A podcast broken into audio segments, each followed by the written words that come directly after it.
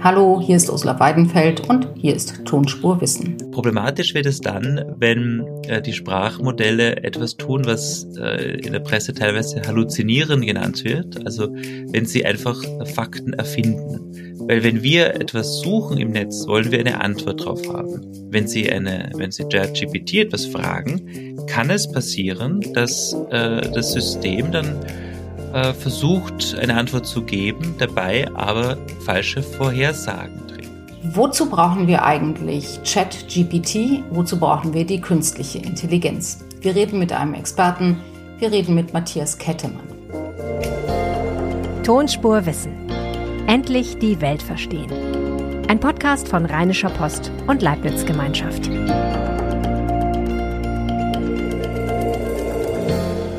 Herzlich willkommen zu Tonspur Wissen. Endlich verstehen, wie wir uns in Zukunft informieren werden und wem wir dabei vertrauen können. Auch das ist Tonspur Wissen. Sie finden uns jede Woche in Ihrer Lieblingspodcast-App oder auf Spotify und dieser und ich freue mich natürlich über Ihr Feedback. Wie gefällt Ihnen Tonspur Wissen und welche Fragen sollten wir hier mal besprechen? Schreiben Sie mir gerne an tonspur-post.de und ich freue mich natürlich auch, wenn Sie uns in Ihrer Podcast-App bewerten. Dankeschön. Heute geht es um künstliche Intelligenz und darum, ob die natürliche Intelligenz des Menschen noch ausreicht, um die künstliche in den Griff zu bekommen. ChatGPT ist ja nur das erste Programm, das jeder benutzen kann. Und schon jetzt können Lehrer und Professoren kaum noch beurteilen, ob Schüler und Studenten schummeln oder nicht. Also, verbieten oder benutzen? Muss die künstliche Intelligenz reguliert werden und wenn ja, wie? Wie kann man verhindern, dass die Chatbots durchdrehen und Schaden anrichten? Welche Gesetze gelten eigentlich? Darüber kann ich jetzt mit Matthias Kettemann reden und das ist ein echtes Glück. Matthias Kettemann leitet nämlich nicht nur am Leibniz-Institut für Medienforschung, dem Hans-Bredow-Institut in Hamburg, das Forschungsprogramm Regelungsstrukturen und Regelbildung in digitalen Kommunikationsräumen, sondern er beschäftigt sich auch am Alexander von Humboldt Institut für Internet und Gesellschaft mit dem Völkerrecht des Netzes. Dasselbe macht er auch am Max Planck Institut für ausländisches öffentliches Recht und Völkerrecht und er lehrt an den Universitäten Innsbruck und Wien Rechtsgeschichte, Innovation und Theorie des Rechtes und wie man Plattformen und Inhalte am besten reguliert. Das hört sich alles super kompliziert an, das ist es auch, aber es macht deutlich, besser als Matthias Kettemann weiß wahrscheinlich in Europa zurzeit kaum jemand, wie man mit dieser neuen Art der Intelligenz juristisch am intelligentesten umgeht. Hallo, Herr Kettemann. Hallo. Herr Kettemann, alle reden über KI, also künstliche Intelligenz, alle reden über ChatGPT, das Programm, das in Zukunft alles regeln wird. Müssen wir uns fürchten? Nein, wir müssen uns nicht fürchten. Man soll sich vor Technologie generell nicht fürchten, weil Furcht in der Regel diesen berühmten Fight oder Flight, also Angreifen oder Flüchten Reflex auslöst. Und der ist äh, bei äh, einem Tiger vielleicht okay, aber bei Technologie sicher nicht. Technologie muss man regulieren und sie gesellschaftlich einrahmen, aber sicher nicht Angst vor ihr haben. Dann lassen Sie uns doch vielleicht erstmal gucken, was ist denn jetzt wirklich neu? Warum haben wir seit vier Wochen das Thema so auf dem Tisch, dass alle über Regulierung, über Moratorium reden. Was ist neu an ChatGPT? An ChatGPT ist recht wenig neu. Was neu ist, ist, dass sehr viele Menschen das Programm jetzt nutzen können. Wenn man mit äh, Expertinnen und Experten spricht, dann sind die ganz verwundert, warum jetzt plötzlich alle so interessiert sind an diesen Modellen, an denen sie schon seit Jahren arbeiten, mit inkrementellen Fortschritten. Das heißt, das ist nicht aus dem Nichts gekommen, nicht von, vom Mond heruntergefallen, sondern daran haben äh, ExpertInnen seit Jahren gearbeitet. Und dann, ja, was war das Neue? Dass es veröffentlicht wurde, dass jetzt die Menschen die Möglichkeit haben, darauf zuzugreifen, dass OpenAI diesen Schritt nach vorne gegangen ist. Äh, Google und Microsoft haben das in der Form nicht gemacht. Äh, Google hat etwa lang gezögert, weil sie Angst hatten davor, dass die gute Marke Google als Suchmaschine, die die Wahrheit herausfindet, beschädigt würde durch ein derartiges Sprachmodell. Hm. Also OpenAI ist die Firma, die ChatGPT erfunden und jetzt eben auch veröffentlicht hat. Also es sagen ja viele, das sei der erste Schritt. Also nicht nur, dass es alle nutzen können, sondern jetzt könne man eben auch sehen, dass sich künstliche Intelligenz selbstständig macht. Also dass sie selber nicht nur immer weiter Wissen anhäuft und das Wissen, das sie angehäuft hat, dann reproduziert, sondern dass sie selbstständig neue Inhalte äh, erfindet sozusagen. Stimmt das? Also dass, dass äh, solche Sprachmodelle Neues erfinden, das ist denen ja einprogrammiert. Das sollen sie ja sogar tun.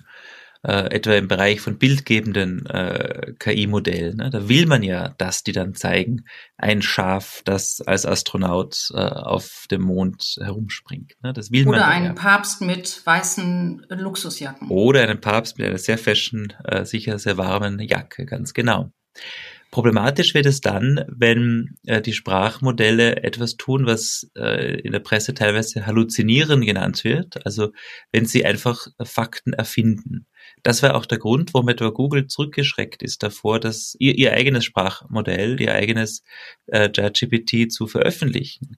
Weil wenn wir etwas suchen im Netz, wollen wir eine Antwort drauf haben. Wenn Sie eine, wenn Sie ChatGPT etwas fragen, kann es passieren, dass äh, das System dann äh, versucht, eine Antwort zu geben, dabei aber falsche Vorhersagen trifft. Und so funktionieren ja diese Modelle. Das sind äh, das sind Vorhersagemodelle. Welches Wort passt jeweils zu dem Vorhergesagten?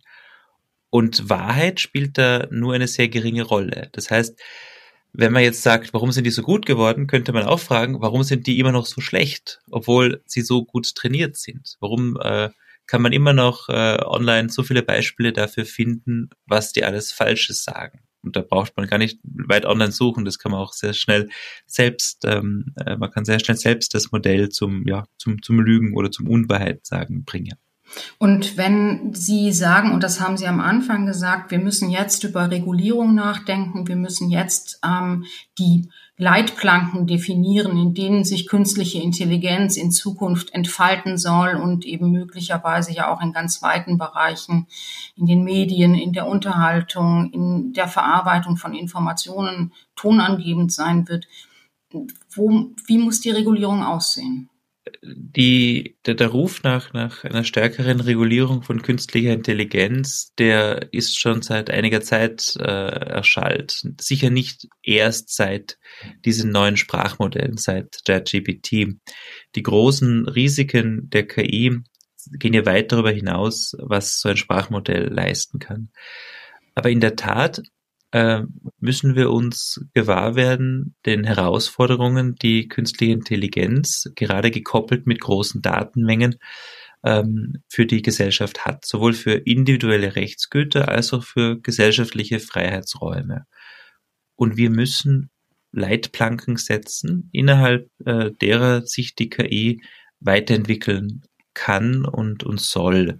Da sind äh, EthikerInnen gefragt, da sind RechtswissenschaftlerInnen gefragt, aber auch VertreterInnen anderer Disziplinen, äh, denn nur in einer interdisziplinären Sicht kann man da gemeinsam kluge Regeln entwickeln. Und könnte man nicht sagen, könnte man nicht einfach sagen, die KI muss sich an dieselben Regeln und Gesetze halten, an die sich alle halten? Prinzipiell ja.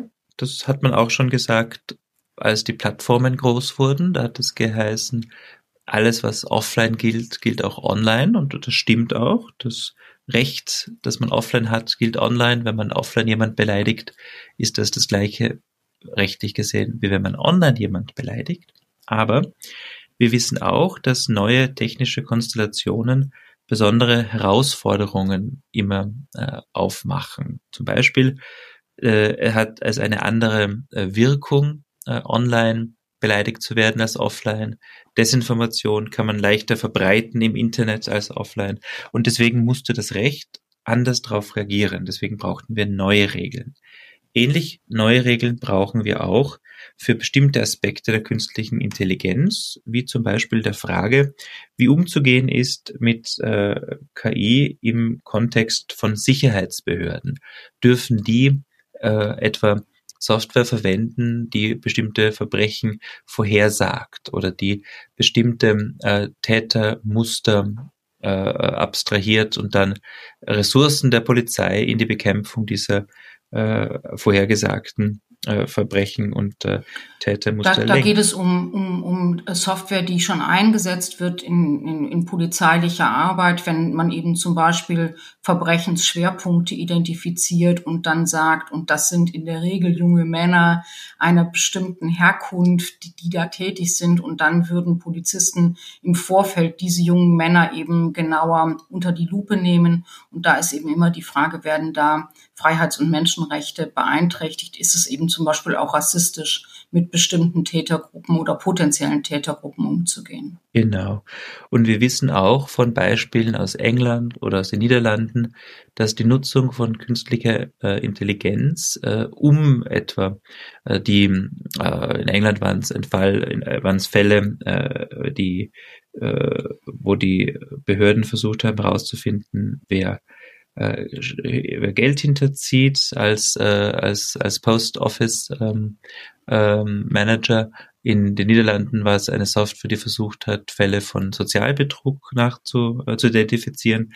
Und in beiden Fällen haben wir gesehen, dass äh, KI, weil sie fehlerhaft ist, falsche Schlüsse zieht und Menschen konkret äh, den Verdacht aus, äh, einen Verdacht aussetzt, äh, obwohl sie nichts getan haben und wenn man dann noch dazu weiß, dass sehr oft KI-bezogene oder KI-basierte Entscheidungen nicht hinterfragt und nicht gut erklärt werden können, dann führt das, kann das dazu führen, dass Menschen durch KI Prozesse in ihren Rechten betroffen sind. Und mit so großen Modellen wie dem ChatGPT kann das Problem noch einmal potenziert werden. Da muss der Staat, da muss das Recht helfend eingreifen.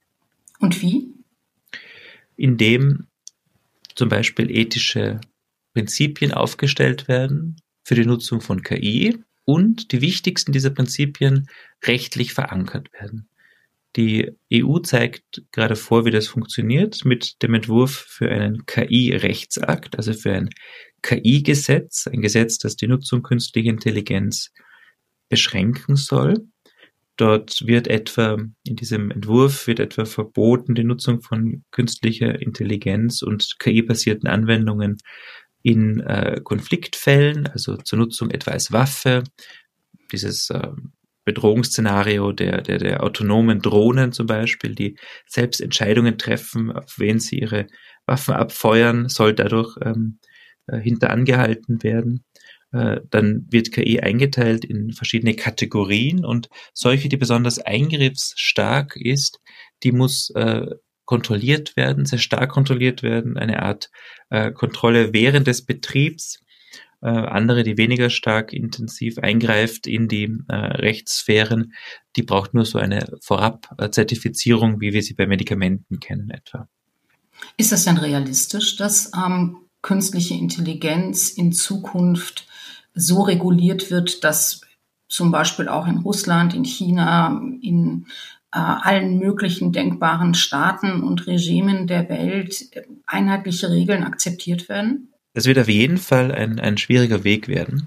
Das sieht man auch anhand der Regulierung des Internets. Es gibt noch keinen globalen Vertrag zur, ja, zum Internet oder über das Internet, zu den Grundressourcen, zu den, äh, zu den Daten, äh, äh, zum Datenverkehr. All das beruht zurzeit immer noch, trotz der inzwischen 70-jährigen Geschichte des Internets, auf ähm, privaten Verträgen, auf Gentleman's Agreements.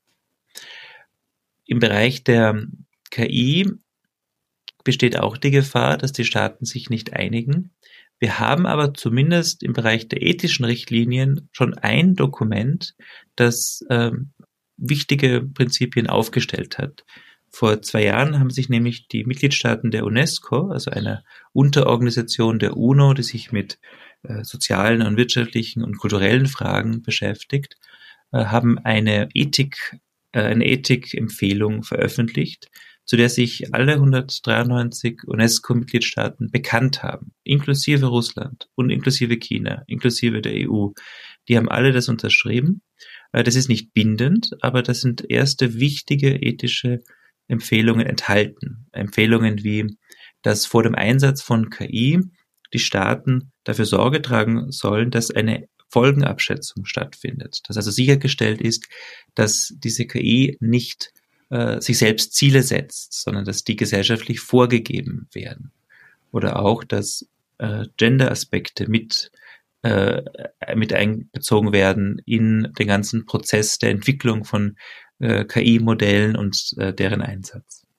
Wenn man auf das guckt, was im Augenblick passiert, hat man ja nicht den Eindruck, dass solche Kriterien leitend sind. Es gibt ähm, ja nicht nur Chat-GPT, es gibt auch Freedom-PT, also eine Plattform, die die mich auch beraten würde, wenn ich das perfekte Verbrechen begehen wollte. Das ist auch, wie Sie eben schon gesagt haben, ähnlich wie ChatGPT, nicht perfekt und manchmal lächerlich und manchmal auch albern, aber trotzdem gibt es die und es ist ja zu erwarten, dass nicht nur die gute Seite der künstlichen Intelligenz klüger und klüger wird und angemessener handelt, sondern dass die dunkle Seite das auch tut. Ja, aber das überrascht äh, eigentlich niemanden. Äh, mit dem Web kam auch das Dark Web. Ähm, man kann, man kann äh, mit dem Buchdruck kamen auch Verleumdungen. Das heißt, mit jeder neuen Technologie wird es auch Möglichkeiten geben, diese zu missbrauchen. Ähm, genauso wenig wie das, das Dark Web die, die Gesellschaft als solche äh, substanziell unsicherer gemacht hat, würde ich auch nicht meinen, nach jetzigem Stand, dass das Freedom äh, GPT und andere unmoderierte Sprachmodelle besonders ähm, erfolgreich sein werden und besonders ähm, viele ja, gesellschaftliche Wirkungen erzielen werden. Sie sind ein Optimist. Ja, weil ich äh, mich mit Regeln beschäftige und Regeln weisen immer in die Zukunft. Wir müssen heute jene Regeln setzen, die sicherstellen, dass wir der nächsten Generation noch jene Ressourcen äh, erhalten, jene Freiheitsräume erhalten, die sie brauchen, um, um gut zu leben. Und deswegen ist man, man muss Optimist sein, wenn man sich mit, mit Regeln beschäftigt. Ne? Wir designen die Zukunft schon heute und wenn wir der Meinung wären, dass alles den Bach runtergeht, wäre das ja ein kein sehr ertragreiches Projekt. Das stimmt. Auf der anderen Seite hat man ja auch gerade jetzt den Eindruck, dass man eben immer hinterher reguliert und gar nicht die Zukunft, ähm, gar nicht die Zukunft bahnt, sondern eher die Vergangenheit aufräumt. Ja, ja, in, in manchen Bereichen sehen wir, dass wir schon früher hätten regulieren sollen, etwa im Bereich der Plattformen. Da kommt auch erst im nächsten Jahr kommen europäische Gesetze, die schon vor fünf, vor zehn Jahren hilfreich gewesen wären, etwa zu der Transparenz der Plattformen, also was die uns sagen müssen darüber, wie sie intern Informationsflüsse lenken, welche Inhalte sie löschen, welche sie nicht löschen. Das hätten wir schon vor zehn Jahren wissen sollen, um das gesellschaftlich besser abfedern zu können. Bei der KI würde ich meinen, sind wir an einem Punkt, wenn wir jetzt gute Regeln setzen, ist es noch nicht zu spät. Und in anderen Bereichen können wir jetzt noch, haben wir jetzt noch die Chance, wirklich gute Regeln zu setzen, die die zukünftige Entwicklung dieser Technologien noch in äh, besonders produktive Bahnen lenken. Ich denke da zum Beispiel an die Quantentechnologie. Da gibt es noch sehr wenig Anwendungen, aber wir wissen jetzt schon, dass das in 10, 15 Jahren gesellschaftlich sehr wirksam werden wird. Und da müssten wir heute schon uns über die ethischen Aspekte dieser Technologie Gedanken machen. Wahrscheinlich bei Kernfusion ähnlich, oder? Ja, ja, wobei es gibt ja schon eine recht lange Tradition des Atomhaftungsrechts, des Atomhaftpflichtrechts und der internationalen Regulierung von Atomtechnologie. Da würde man sogar sagen, dass das eine jener Technologien ist, die global am stärksten reguliert ist. Ne? Wenn Sie dann denken, es gibt in Wien eine eigene UNO-Sonderorganisation, die sich nur mit Kerntechnologie beschäftigt. Gibt es eine UNO-Internet-Organisation? Gibt es nicht. Es gibt keine UNO-KI-Organisation. Es gibt äh, noch keine Organisation, die sich mit Quantentechnologie beschäftigt. Das heißt, gerade die, der Bereich der Atomtechnologie, der wurde global sehr, sehr stark reguliert. Auch wegen dieser ähm, Initialzündung äh, Sie verzeihen den Begriff ähm, der, der beiden äh, Nuklear, der beiden Atombomben am Ende des Zweiten Weltkrieges, der dann dazu geführt hat, dass global ein, ein Versuch der, der Ächtung dieser Waffen stattgefunden hat, äh, der dann in verschiedenen äh, institutionellen Foren weiter diskutiert wurde. Aber das würde ja heißen, dass es immer erst eine Katastrophe geben muss, bevor es dann eben wirklich zu internationalen großen Vereinbarungen kommt, wie man Technologien regulieren und vielleicht eben auch zähmen will. Und das würde ja künstliche Intelligenz ähnlich betreffen. Ja, man kann auf jeden Fall feststellen, dass eine Katastrophe oder die Furcht vor einer Katastrophe die internationalen ähm, Kräfte mobilisiert, bessere Normen zu finden. Das haben wir im Bereich der Atomtechnologie gesehen. Ähm, man kann aber auch, wie etwa das die Geschichte der, der, der Internetregulierung oder eben der Nichtregulierung zeigt, man kann auch ähm, äh, die Meinung vertreten, dass es ohne Katastrophe einfach langsamer läuft und sich da der Druck, eine Regulierung vorzusehen, nicht so erhärtet. Ne? Es gab bis jetzt mhm. keine richtig große Katastrophe hinsichtlich der Stabilität des Internets. Ähm, und deswegen gibt es wahrscheinlich auch deswegen noch keinen globalen Internetvertrag. Ich wenn man, würde, wenn man mhm. nur noch mal, um das vielleicht noch mal so ein bisschen auch auf den Boden wieder zu kriegen mit der Frage, wie werde ich persönlich in meinem Alltag betroffen sein und bin ich schon betroffen von künstlicher Intelligenz? Und die Frage, kriege ich denn alle Informationen, die ich brauche, um mir ein Urteil zu bilden, nicht nur über große gesellschaftliche Dinge, sondern vielleicht auch über kleine Fragen wie wo bekomme ich den günstigsten Urlaub her oder wie kaufe ich am klügsten ein? Bekomme ich alle Informationen, die ich brauche oder sucht nicht heute schon die Plattform für mich aus, die Suchmaschine und in Zukunft bietet mir nur die künstliche Intelligenz dann einen Weg und eine Lösung und ich ähm, werde sozusagen hinters Licht geführt. Ja, ob das, ob das heute so anders ist. Ne? Wenn Sie dann denken, ähm, niemand hindert Sie etwa abzuweichen von dem vorgeschlagenen Weg, äh, den, den äh, eine, eine äh, Landkarten-Application für sie vorschlägt, aber dennoch fahren wir meistens diesen Weg. Ne? Ähm, bei Produkten, ja, in der Tat, wir wissen, dass äh, Empfehlungsalgorithmen auf verschiedenen Plattformen sehr effektiv Werbungen zuschneiden auf unsere Interessen, dass uns äh, auf, äh, auf, auf, auf Online-Verkaufsseiten Produkte vorgeschlagen werden, die äh, ähnliche oder ähnlich shoppende Menschen schon eingekauft haben. Dass ähm, wir einen anderen Preis bekommen als unsere Nachbarn, weil wir eine Sache dringender haben ja, wollen. Ja, genau. Oder wenn man auf einem anderen Gerät aus äh, das Programm, also die, ähm, die Seite besucht. Ja, das sind, sind graduelle Entwicklungen. Ich würde jetzt nicht einen, einen großen Schnitt sehen. Ähm, was ich schon sehe, ist das, das Bedürfnis Menschen und gerade auch junge Menschen, äh, aufzuzeigen, wie sie in der heutigen Zeit angesichts vielfältiger Herausforderungen äh, unserer äh, Entscheidungsfindung, wie sie selbstbestimmt bleiben können. Und diese Selbstbestimmung müssen sie entwickeln, vielleicht weniger gegenüber ähm, politischen medialen Einflüssen wie die Generation davor, sondern auch und gerade gegenüber technologischen Einflüssen. Das, das Gute ist aber, dass die, die, gerade auch die jungen Menschen heute erstaunlich resilient sind.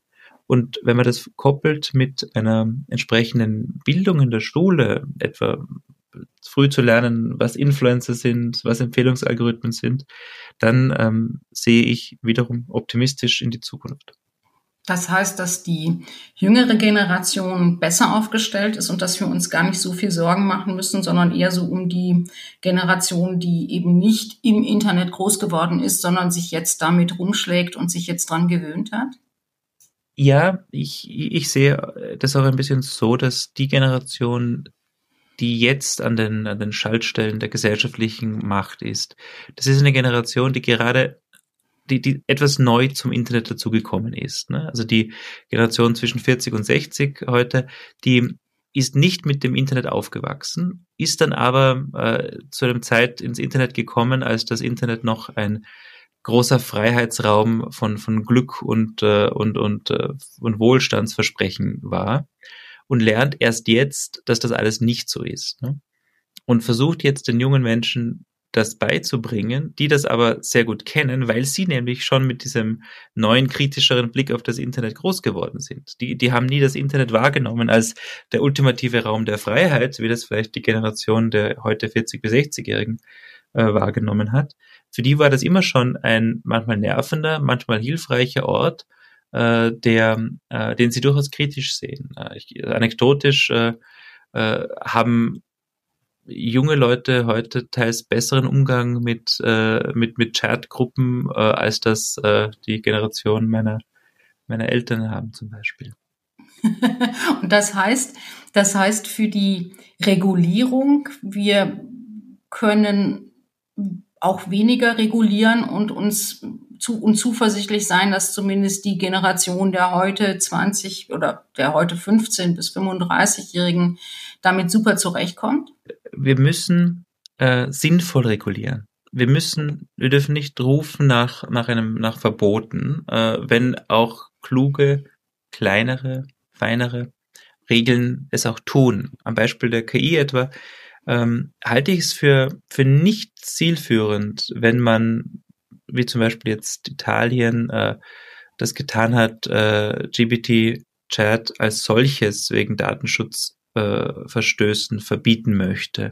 In New York wird es in den Schulen verboten, weil die Lehrer Angst haben, dass sie die Schummelei nicht in den Griff kriegen. Ja, ja, dann würde ich allerdings sagen, dass das eher ein Problem ist für die Art, wie die Aufgaben gestellt werden als für die Lehrer, also als für die, äh, als, als ein Problem der Technik. Ne? Wenn man äh, einfache Aufgaben stellt, die man ohne nachzudenken abschreiben kann oder sich von GPT-Chat vorschreiben lassen kann, dann halte ich das eher für eine pädagogisch optimierbare äh, ähm, Situation als für ein technisches Grund. Also eine Aufgabe für die Lehrer. Was soll Italien tun, anstatt zu verbieten?